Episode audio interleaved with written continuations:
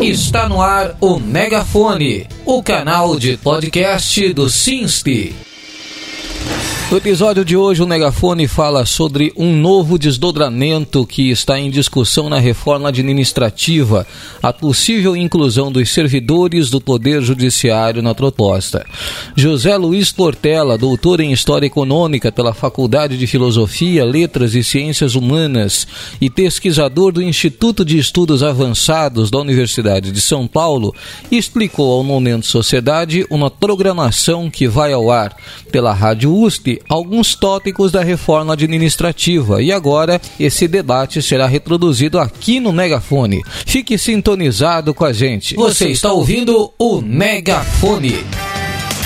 A discussão da PEC 32 voltou a ser pautada há alguns meses no Congresso Nacional, assunto que gerou muita tensão entre o governo federal, que entende que essa reforma não deve ser feita no momento, e o presidente da Câmara, que desengavetou o projeto montado pela gestão de Bolsonaro.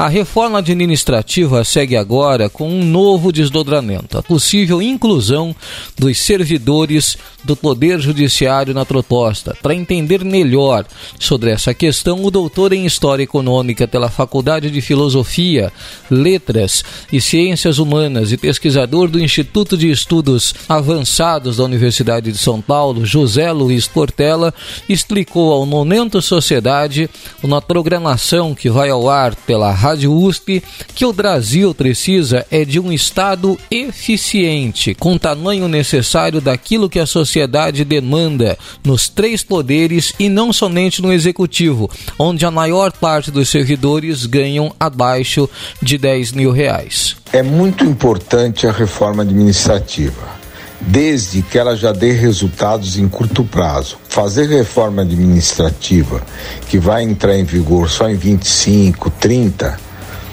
é melhor do que não fazer, mas é muito pouco para o momento que nós estamos vivendo das políticas públicas.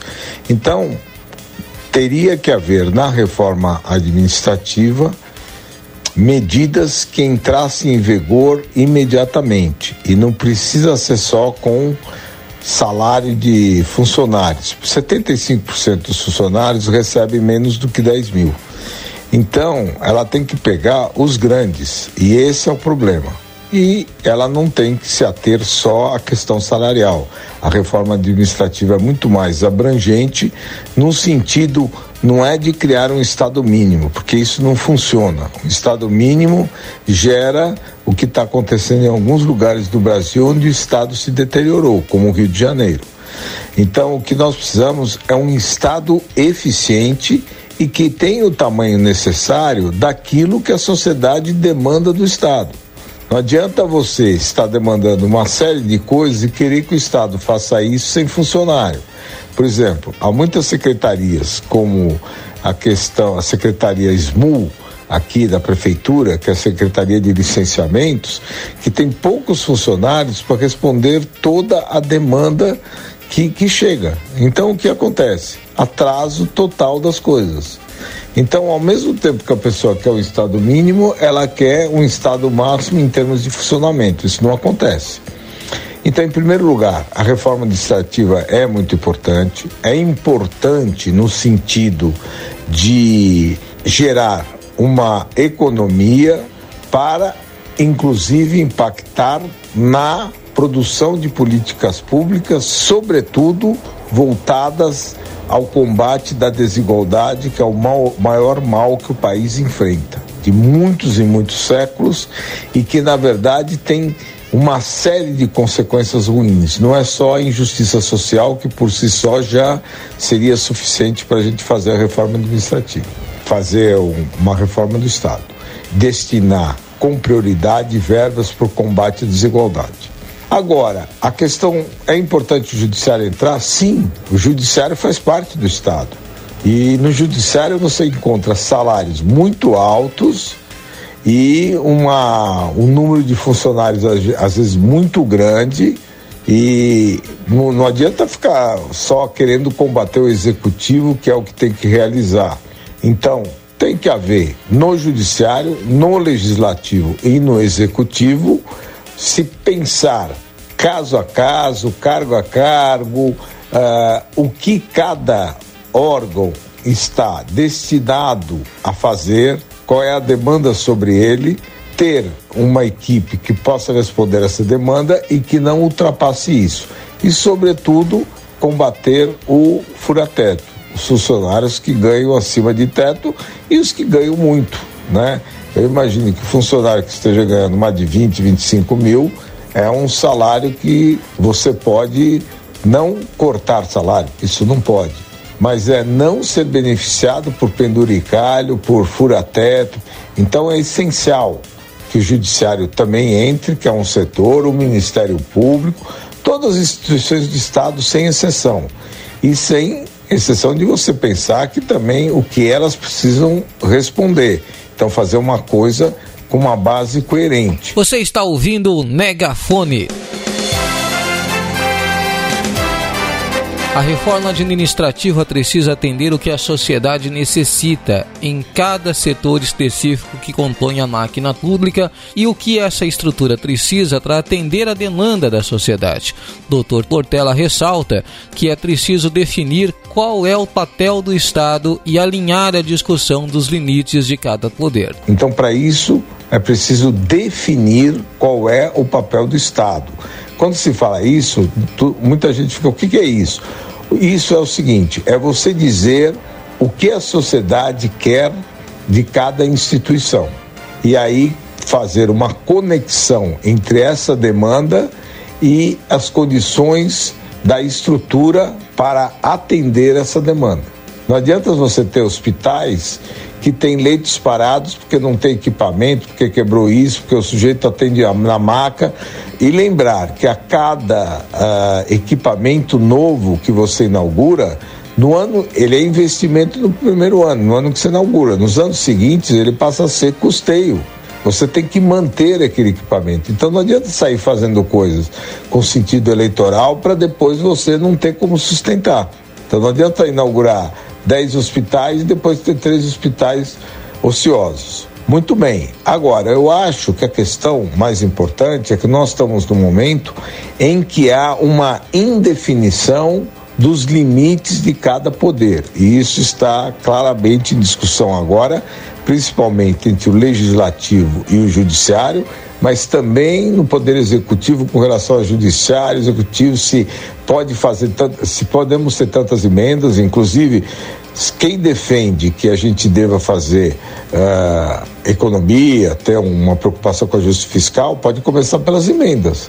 Né, que são exageradas assim, em termos de volume, de recursos. Então, todo esse aspecto está em jogo porque nós tivemos um processo já há muito tempo, não só com o governo passado, mas nos anteriores também. Nós tivemos um processo em que o Estado foi se desconectando, foi perdendo uma consistência e perdendo uma visão objetiva daquilo que ele deve entregar.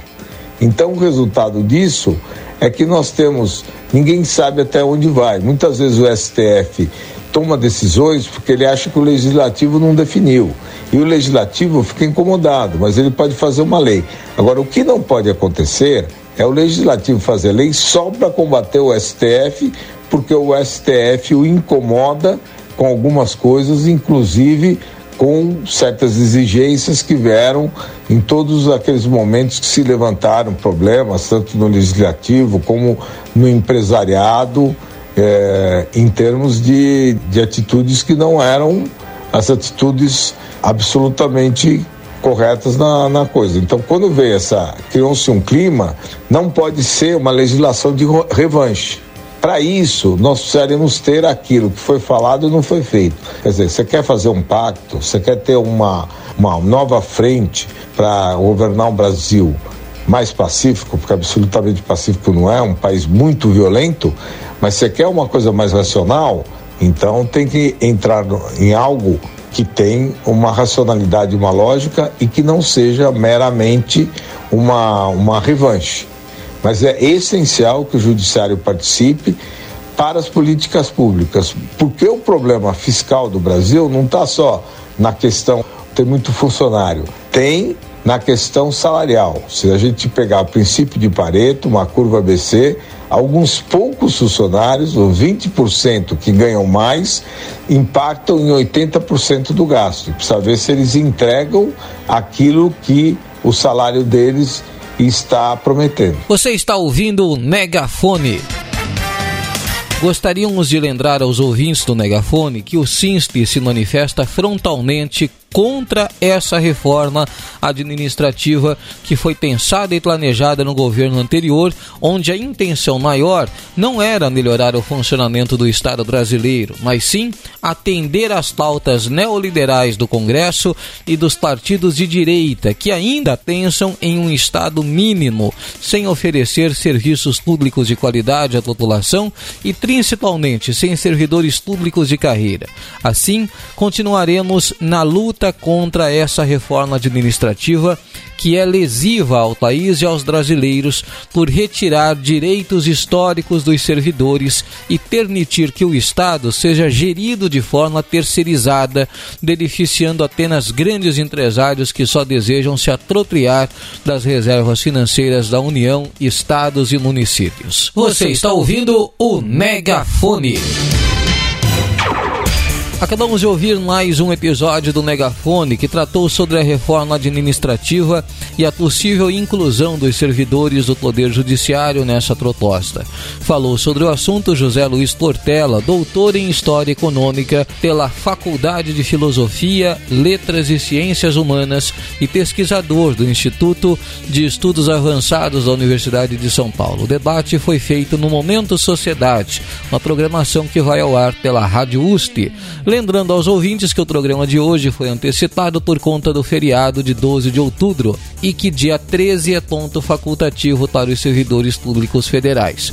Na próxima semana, a edição do podcast volta para sua grade normal, sexta-feira. Termina aqui o Negafone, o canal de podcast do Sinste, dessa quarta-feira, 11 de outubro de 2023. E siga o sindicato nas redes sociais, no Facebook, no Twitter e no Instagram pelo arroba Oficial e no YouTube pelo Sinste Oficial. Aproveite e faça o seu cadastro para receber os boletins informativos do Sinste pelo WhatsApp, mandando um Quero Ficar Informado para 11 9 8932 9730 no Telegram, o ouvinte pode buscar na ferramenta como Sinste Oficial Notícias ou ainda receber as informações por e-mail através do site do sindicato sinste.org.br. Curta, comente compartilhe para ficar informado e saber tudo o que está acontecendo na categoria. Você ouviu o Megafone, o canal de podcast do Sinste.